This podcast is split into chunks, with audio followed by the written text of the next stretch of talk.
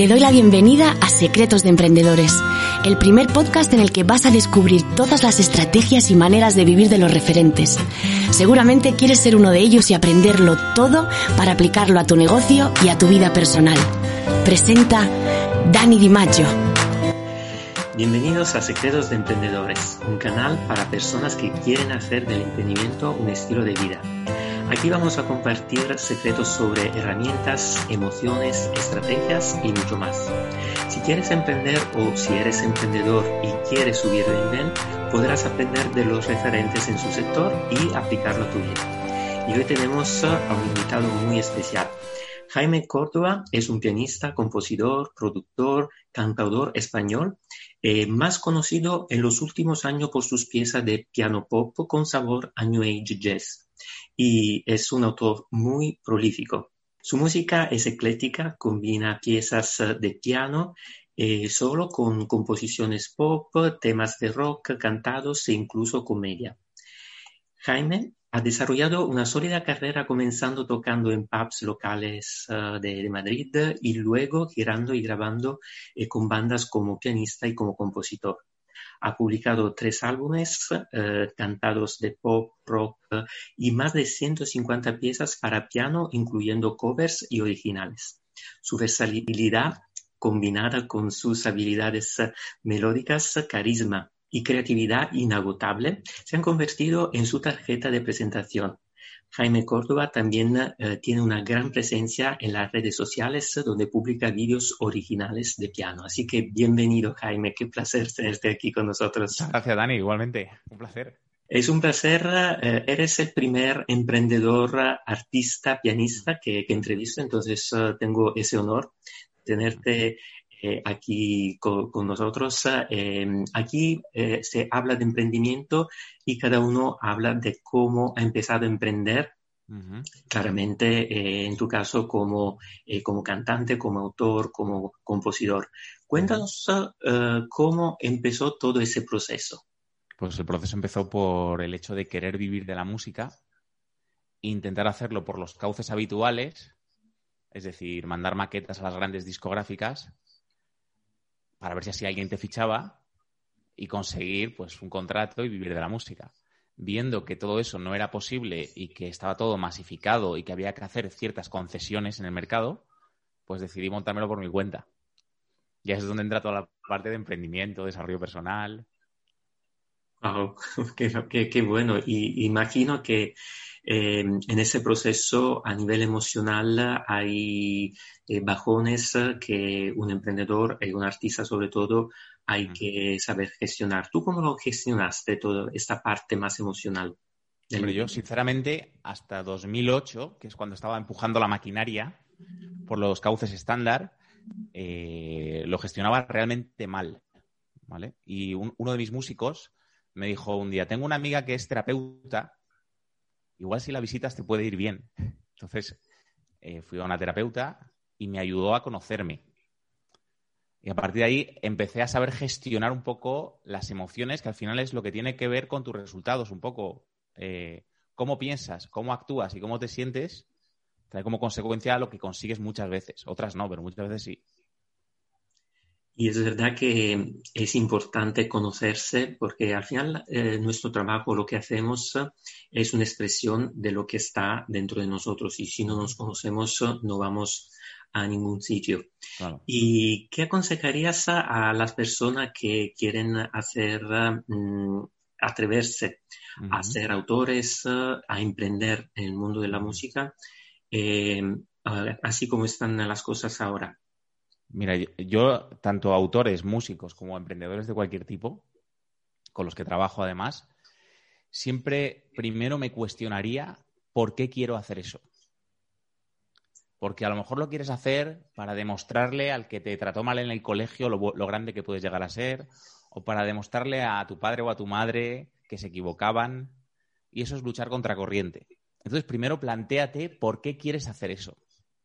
Porque si estás intentando conseguir algo remando contra corriente, empujando, al final puede que lo consigas. Pero cuando lo consigas, igual llegas a la cima y dices, joder, esto no es lo que quería. Y ya se te han pasado 50 años. Entonces, primero plantearte lo que quieres hacer. Si es realmente lo que quieres hacer, eh, que esté en tu ADN. Y a partir de ahí, empezar a dar pequeños pasos tratando de disfrutar siempre del camino.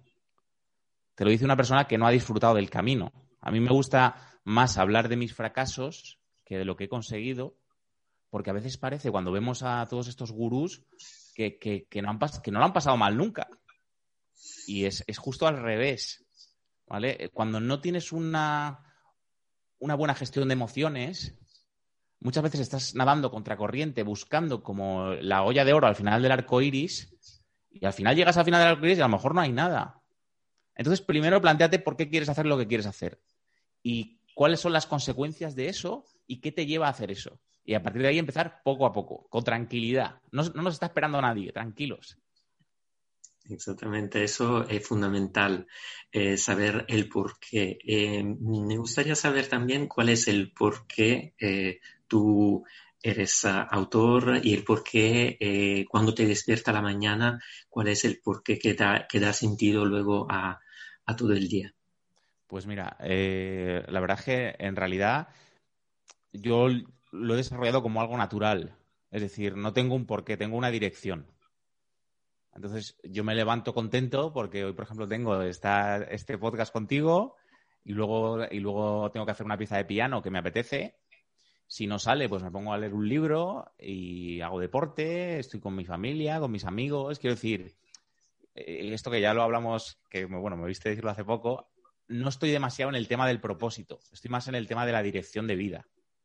Porque a mí me gusta hacer muchas cosas, me divierto, y trato de, vivir eh, lo mejor posible con la música, pero sin la olla de oro que hablábamos antes, ¿no? Ir tranquilo, disfrutar de la vida.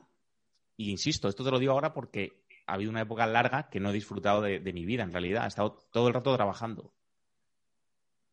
Y en esto me siento muy reflejado porque a mí también me encanta hacer muchas cosas y, voy saboreando todos los momentos y decidiendo a lo largo del día. Como tú dices, ahora me, apetece leer, ahora me, apetece tocar, me apetece todo eso. Y eso es el mejor consejo que se puede dar a las personas, darse tiempo y disfrutar sobre todo del camino. Y quizá, quizá, perdona Dani, quizá alguien que esté muy metido en el tema de, pues de los, los, los posts estos que salen, ¿no? De Elon Musk, de cuando yo, cuando estoy durmiendo, mi competencia está trabajando más horas que yo. Yo hubo una época en la que estuve ahí y si, y si alguien que nos está escuchando está ahí o ha estado ahí, no posiblemente no entenderá lo que estoy diciendo. Pero tiene que ver con tu sistema nervioso y cómo tú eres genéticamente en realidad. Eso esto no son ni creencias ni nada de eso. Entonces tú tienes que conocerte para saber si quieres empujar la maquinaria o si quieres tener una vida más tranquila y disfrutona, que es lo que tengo yo ahora mismo. Eso se trata de tener una vida que, que, sea disfrutable, ¿no? Claro. Muchas veces eh, me eh, hacen la pregunta, ¿tú vives para trabajar o trabajas para vivir? En el sentido, al, final, es dar un peso a todo y, y, el disfrute muy importante. Muy importante, muy importante. Sí. Y otra cosa muy importante para los emprendedores que nos siguen es eh, ese término de notoriedad, de hacernos conocer, de crecer en las redes. ¿Hay herramientas que tú aconsejarías a las personas, emprendedores en general o músicos en particular, que te han servido y que podrían eh, servirle también a ellos? Mira, a mí lo que más me ha servido ha sido fidelizar a mi audiencia, más que intentar conseguir más seguidores te digo esto también porque ya lo intenté y vi que no me llenaba. Llena mucho más. Imagínate, como clientes coach que tengo, eh, tener 200 seguidores que te dicen, joder, solo tengo 200, digo, ya, pero si los conviertes a clientes, ¿qué es lo que pasa? Fidelizar a esas personas, dar lo mejor de ti y si tú quieres algo a cambio, creo que la filosofía no es esperarlo, sino dar, dar y dar. Y dar de corazón y de verdad. Es decir, mira, pues yo tengo esta información, te la doy gratis, y, pero no por temas de infoproductos, que en los que ya sabes que no estoy demasiado con esa filosofía ni, ni historia de esta, sino por el hecho de que hay veces que la gente no quiere dar la información por miedo a que la competencia se la robe o por miedo a que alguien le adelante o cualquier cosa de esta. Pero yo confío más en, fidelizar a la audiencia, es decir, pues yo hago siempre lo que me apetece. Los posts y los vídeos que hago después de correr y cualquier cosa, los hago porque me apetece. Entonces, la gente que esté obsesionada con tener más seguidores, volvemos a la pregunta del principio, que se pregunte por qué quiere hacer eso. Porque tú lo has dicho muy bien, es una búsqueda de notoriedad. Y muchas veces las personas más exitosas no son conocidas. Tienes que buscar para encontrarlas. Yo conozco personas muy exitosas que no son conocidas públicamente y son muy exitosas. Hablo de armonía a nivel personal y a nivel laboral. Y a nivel de lo que volvíamos, de lo que hablamos al principio también, de disfrutar un poco la vida. Entonces, eh, hay, que saber también por qué queremos notoriedad. Oye, que querer notoriedad, si la quieres, también está bien. Si quieres ser millonario, también está bien. O sea, es que no es criticable, pero tienes que buscar para qué quieres hacer eso o por qué quieres hacer eso. Exactamente, ser millonario, estar todo el día trabajando y no teniendo el momento de, disfrutar no es ah, satisfactorio para mí que no tener menos, pero disfrutar más ah, del tiempo y de la vida. Claro, yo, por ejemplo, estaba en la primera parte antes. El hacer, hacer, hacer, ganar más, ganar más, ganar más. Joder, y llega un momento que ves que no te lleva a ningún sitio y ahora, como tú bien dices, posiblemente gano menos, pero voy más tranquilo. No tengo esos grados de estrés extremo. Entonces, a mí me compensa. A otras personas, pues no les compensará. Depende de cada uno. Eso es, ah, es, importante que cada uno se escuche sobre todo. Y habrán personas, eh, te digo, me, ha pasado de emprendedores que si le quitas ese hacer, hacer, hacer, se sienten vacíos porque toda la vida han hecho eso. Y entonces la jubilación para ellos es la muerte. Eso pasa también, ¿eh? esas cosas pasan. Entonces hay que respetarlo, evidentemente, pero claro, una persona como, como es mi caso, que ha estado ahí, pues a mí no me funcionó. No me funcionó por niveles de estrés, niveles de ansiedad, niveles de levantarme eh, creyendo que tenía que hacer una cosa y llega un día que te das cuenta que nadie te está esperando. Que nadie está esperando tu post. Exactamente. Entonces, cuando te das cuenta de que eso y a la gente no le importa y la gente está con su vida, dices, joder, pues caes a tierra y dices, pues empezaré a hacer lo que me gusta todo el rato, todo lo que pueda. Y eso sí que funciona. Eso sí que funciona. Y tú, aparte de componer ah, canciones y todo eso, ¿cómo ayudas a la persona? ¿Haces sesiones de coaching? ¿Cómo acompañas y ayudas a las personas? Mira, eh, en mi caso todo fue casual, ¿vale? Eh, lo que hice fue, bueno, como, como no funcionaba los métodos clásicos de mandar maquetas, en el 2015 saqué un disco eh, con un gran productor, con una gran producción de vídeo, un vídeo que costó 6.000 euros, tampoco funcionó y ya me encerré en la habitación a, a investigar el sistema digital, cómo funcionaba. Hablamos de redes sociales, Spotify, plataformas de streaming, etcétera. Y ese proceso lo fui documentando todo en Instagram y en redes sociales. Cuando llegué a 14.000 oyentes en, en Spotify, me llamó un músico a preguntarme cómo lo había hecho. Se lo conté por teléfono, no lo debí contar muy bien porque fui muy técnico, no me, no me contrató para más seguí documentando el proceso, seguí subiendo y me empezaron a contactar músicos para ver pues, pues cómo se hacía el proceso, los baches que había tenido. Estamos hablando de un proceso de cuatro años, ¿vale? Eh, pues a nivel creativo, a nivel de redes, aspectos técnicos, los hashtags, las canciones, los agregadores, cómo subir a las plataformas. Hubo, hubo, músicos que tuvieron resultados y de músicos salté a creativos, diseñadores gráficos, emprendedores. Entonces, es cómo impulsar un poco tu marca personal o tu proyecto y buscar los bloqueos creativos. Y de ahí hago sesiones, pues todos los días prácticamente, con personas que están bloqueadas y no saben seguir para adelante. Entonces, como yo he pasado todo ese proceso, de alguna manera les puedo apoyar en eso. Y, muchas veces no estamos de acuerdo. Y aunque yo sepa que pueden llegar a caerse al barro, pues yo les acompaño en ese barro para que no sea tan dura la caída. Entonces, ha surgido todo un poco inesperadamente. Igual que una temporada me puse a hacer análisis de cuentas de Instagram y empezó a subir la demanda, a subir la demanda hasta que puse un servicio particular de análisis de cuentas a nivel creativo de Instagram. Entonces, no ha sido buscado en realidad. Ha venido un poco solo. Lo, que, lo cual también me sorprendió al principio. Qué bien. y seguramente te habrás formado con, con mentores o alguien que te ha inspirado. ¿Hay alguien que quieres recomendar o recordar?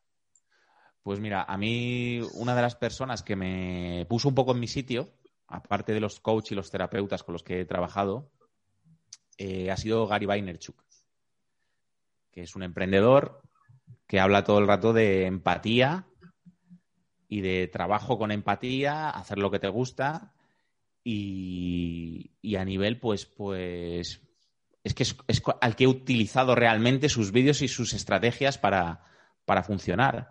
Pero luego siempre me voy a la parte más técnica, ¿vale?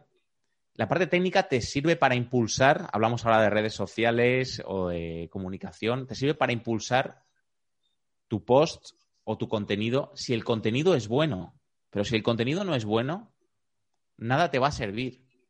Entonces, yo me peleé mucho al principio, te lo digo por lo que hablabas de los referentes o gente que me ha, me ha ayudado, eh, en decir, joder, el post está hecho, venga, los hashtags, la hora de publicación, por ejemplo, la subida de la canción el viernes porque salen las novedades. Y yo decía, joder, no funciona. No funciona todo lo que dice esta gente. Claro, no funciona porque no era bueno. Entonces, en el proceso he ido mejorando. Pero realmente, a nivel de personas que me, que me han ayudado en el proceso, o sea, en lo que estoy haciendo yo ahora mismo, he sido yo cayéndome y levantándome, cayéndome y levantándome, con lo cual ha sido un proceso mucho más largo, que es el que trato yo de ahorrarle ahora a mis clientes, por ejemplo. ¿Vale? Entonces, a lo mejor lo que yo he conseguido en cuatro años, hay gente que lo está haciendo en un año. Claramente. Eso ser un mentor que te acelera el proceso de aprendizaje y te evita muchos errores que ya él ha, pasado. Y otra fuente de inspiración son los libros. ¿Nos aconsejarías uh, tres libros que, pueden servir a emprendedores o pues personas artísticas? Pues te digo, Dani, mira, yo como vengo del medio época de coaching americano, los que estéis metidos ahora en el coaching muy de hacedor compulsivo americano, os puedo recomendar, por ejemplo, Los principios del éxito de Jack Canfield. Mm. Ese libro está muy bien. Me encanta. Eh, luego, para los artistas, un libro muy recomendable es eh, El camino del artista, de Julia Cameron. Si estáis más en el desarrollo personal, bueno, te voy a decir más de tres, pero... Sí, sí, sí, está bien, está bien. Eh, hay dos libros que me gustaron, que son, pero hay que aplicarlo, claro, el de Gary Keller, que es Solo una cosa o una sola cosa, no sé cómo se llama en español, y Hábitos Atómicos, que también está muy bien.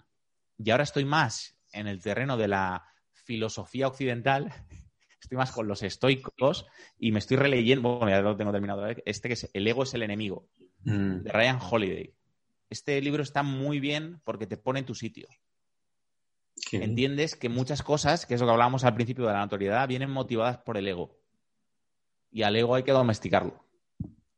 Sí, es el ego que tienes que estar a, nuestro mando y no lo contrario, nosotros bajo el ego y como sirvientes.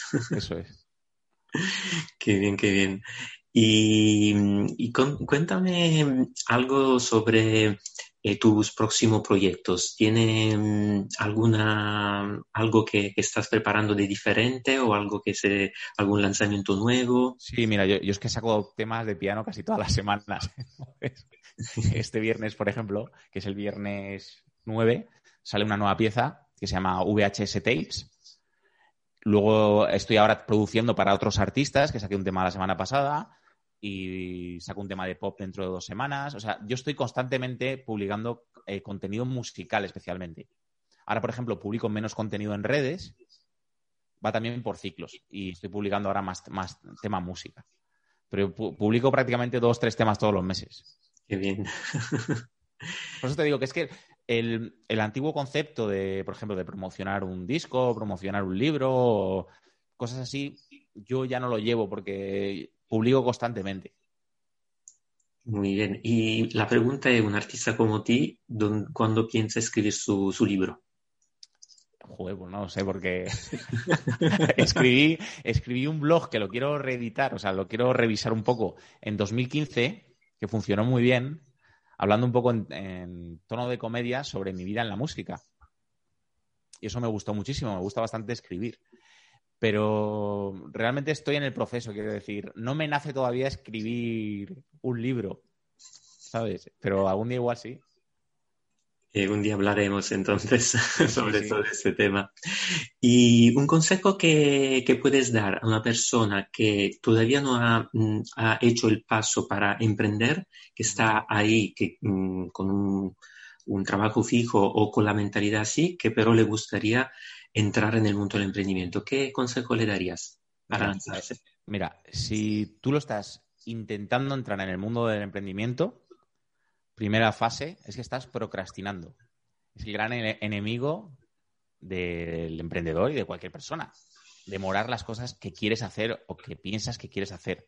Entonces, primero, si tú no puedes superar ese salto, buscar ayuda, buscar un coach, buscar un terapeuta. Si buscas un terapeuta, siempre digo lo mismo, que sea un terapeuta cualificado, ¿vale? A nivel laboral o a nivel, pues eso, empresarial o de salud o lo que tú quieras y nunca soltar. Si yo tengo A, yo trabajo en A. Y las tres horas que me quedan del día antes de dormir, no dedicarlas a Netflix, dedicarlas a mi proyecto personal. Y si me pongo excusas, que es lo que yo más encuentro, de no tengo dinero, no tengo medios, empieza con las herramientas que tengas en el momento, en el momento, o sea, empieza con las herramientas que tengas y luego vas mejorando conforme avanzas en el proceso. Si oyes mis primeras piezas de piano con, respecto a las actuales, notarás que hay una diferencia. ¿Por qué? Porque ha, mejorado el equipo, yo toco un poco mejor, eh, las canciones pues fluyen más, antes eran más rígidas. Entonces, ¿quieres emprender? Tienes que empezar ya. Cuando oigas esto, empieza. Ya. Sí, porque tenemos este tema de procrastinar que, y del miedo a lo que puede ¿eh? pasar, que es algo que te, que te para y, pasan los años y te quedas siempre ahí. Eso es tremendo. ¿eh? El, bueno, los grandes paralizantes son, como tú bien dices, Dani, el miedo y también eh, la búsqueda de la aprobación de los demás. Sí. Que esto con todo el tema de los haters, pues se hace más complicado para personas desde 15 hasta 90 años es siempre la búsqueda de la aprobación, la tengo que gustarle a todo el mundo. Entonces, como tengo que gustarle a todo el mundo, no sé cómo expresarme. Y como no sé cómo expresarme, no hay fluidez, la cosa no tira y me quedo otra vez en el punto muerto. Y hablando de haters, ¿tú cómo gestionas eh, la persona que escribe mal de ti o te... Pues mira, eh, hay, una red que me gusta muchísimo que es Instagram, que siempre hay un debate muy sano sobre la gente que está de acuerdo con cosas o gente que no está de acuerdo. Luego hay redes más agresivas como Twitter o TikTok, ¿vale? Y eh, la verdad es que yo he intentado todas las vertientes. La vertiente A que es eh, dialogar, no funciona. Cuando hablamos de un hater extremo, ¿vale? La vertiente B que es decirle, vale, eh, vamos a argumentar esto y como y habitualmente borran los comentarios pero vuelven a atacar y la vertiente C que es la más la que más funciona, que es directamente no hacer caso y bloquear. Es natural, pues bloqueas y ya está. Esa persona se ha desahogado y tan a gusto. Sí, efectivamente, porque al final todos somos espejo, entonces tú le estás haciendo a esa persona de espejo algo que la persona no le gustaría mm, llegar a hacer y no puede, entonces eh, va a hablar mal de, la otra persona. Pero claro, es que perder el tiempo eh, en comentar algo en el muro de otra persona es algo que yo nunca he hecho. Y cuando no me gusta un, vídeo o no me gusta un canal de televisión o algo, pues cambio de canal. Ya está. No me, no me quedo ahí regocijándome. Pero si a ellos les sirve para desahogarse, oye, pues hago una labor social también. Eh, al final es también un, trabajo psicológico sin saber lo que podemos hacer claro. para esas personas. Claro, pero hay gente que se ve muy afectada por esto, muy, muy, muy afectada. En mi caso, yo tengo una comunidad al hacer música, tocar el piano y, bueno, pues será un poco algo más natural, ¿no? Algo más que es arte, de alguna forma. Pues la gente no va más allá de me gusta o no me gusta la canción, ¿sabes? Entonces, no yo no tengo un tipo de hater extremo. Es hay debate, eh, diferentes puntos de vista. Algunas veces ha salido de madre, pero, pero poco, poco, la verdad. ¿Y seguirás eh, cuando será posible haciendo conciertos eh, en vivo? Es que, mira, Dani, eso es otra. Me alegra que me. Esto es una frase clásica de entrevistado, ¿no? Me alegra que me hagas esa pregunta. Porque yo cuando llegué a Madrid pensaba que yo quería llenar estadios, ser famoso, que me fichara una multinacional, como mi admirado Bruce Springsteen. Hasta que de repente entré en fase de composición, de estar tocando en mi casa, como digo, en pijama muchas veces, de estar tranquilo haciendo mis canciones y poder vivir del modelo de streaming. Y el tema de los conciertos, pues lo tengo bastante abandonado, pero desde antes de la pandemia, ¿eh? Sí. Es algo que no me motiva demasiado. De hecho, muchos amigos y artistas conocidos que viven de, de esto perfectamente me han invitado a girar con ellos y muchas veces pues he dicho que no porque no es lo que me llama ahora mismo. Igual dentro de cinco años te digo, hostia, pues, pues al final sí, hacer teatros me encanta o cualquier cosa así. Claro, siempre tener claro lo que queremos, el, estilo de vida que al final nos gusta y, ir detrás de eso. eso pero, creo que eso también es lo más difícil a veces, ¿eh? Y teniendo la suerte de tener un artista delante de mí, y yo como soy escritor y muchas veces cuando escribo um, tengo esa como conexión creativa, me gustaría saber cómo es tu proceso de creatividad, de conexión, o mm, cómo sale una música o algo eh, desde tu creatividad. Pues mira, antes, antes yo era un constante discontinuo. si me ponía y entraba en el flow, me ponía ocho horas. Y ahora también un libro que recomiendo que es Mientras escribo de Stephen King, mm. que se pone todos los días, habla de su proceso creativo, no es una biografía en realidad. Pues todos los días toco. Y me gusta mucho porque, como tú has dicho, con, la escritura pasa igual con la música. Cuando tienes algo y entras en ese estado, tienes que aprovecharlo. Pero como decía Picasso, la inspiración existe, pero te tiene que pillar trabajando. Entonces, volvemos a la procrastinación. Lo más difícil no es tocar el piano ni salir a correr. Lo más difícil es enchufar el piano, ponerte las zapatillas, sentarte cuando no hay nada, cuando ves que no va a salir nada y de repente a lo mejor sale. Entonces mi proceso creativo es simplemente sentarme y muchas veces apretar el botón de rec en la grabadora y dejar grabando 40 minutos. Y a lo mejor sale algo de dos minutos o tres que es válido. Y también eh, desconectar un poco, que esto según, no sé si a ti te pasa, según avanzamos en el juez interno, porque te vas volviendo más técnico cada vez y hay que dejar un poco que la cosa vaya sola. Qué bien, qué bien. Sí, exactamente es así. Ponerse, yo por ejemplo, en mi caso, me pongo una hora al día. Eh, puede pasar días que, no sale nada, días que, sale, que, porque identificar obviamente el momento cuando uno se siente más creativo, pero crear esa costumbre. Bueno, eso es. El hábito, ¿no? El hábito. Ese hábito. Y, y es una manera también de mm, eh, beneficiosa para tu sistema porque es como si te, te sale de todos los problemas, de toda la realidad y, viajas. Y es... eso, pero eso es lo que decíamos al principio de plantearte por qué haces lo que haces. Porque cuando lo estás haciendo y lo disfrutas, se pasa el tiempo muy rápido. A mí me bajan un montón, por ejemplo, las pulsaciones. Y estás disfrutando ese proceso, ahí es cuando sabes que estás conectado con algo que, en realidad eres tú mismo o con lo que sea, pero que funciona. Entonces, esos momentos son los que tienes que extrapolar al resto de tu vida. Al menos yo lo hago así. Muy bien, muy interesante todo lo que has compartido y veo que estamos en la misma eh, onda de, pensamiento. Y una última pregunta que da el título a este programa, un secreto que nunca has compartido con tu audiencia o si no, algún consejo que darías a la audiencia que quieres compartir. Pues mira, yo, como te he dicho en alguna pregunta de, de hoy, no creo en los secretos, ¿vale? Eh, la vida es algo natural, somos seres humanos, vivimos en el planeta Tierra y al final todos nos vamos a morir. Entonces, eh, algo que quiera compartir, pues que esto va solo en realidad y que, y que al final tienes que hacer lo que realmente te guste, pese a la opinión de los demás, que es lo más difícil. y fluir con lo que es tu vida y cuestionar. Yo, soy muy de pensamiento crítico y cuestionar no cada paso que des, pero sí eh, muchas veces cuando trabajamos con coach o con terapeutas o con mentores de algún tipo, cuando estamos trabajando con esa persona nos creemos que es lo mejor del mundo, porque en ese momento posiblemente nos está ayudando.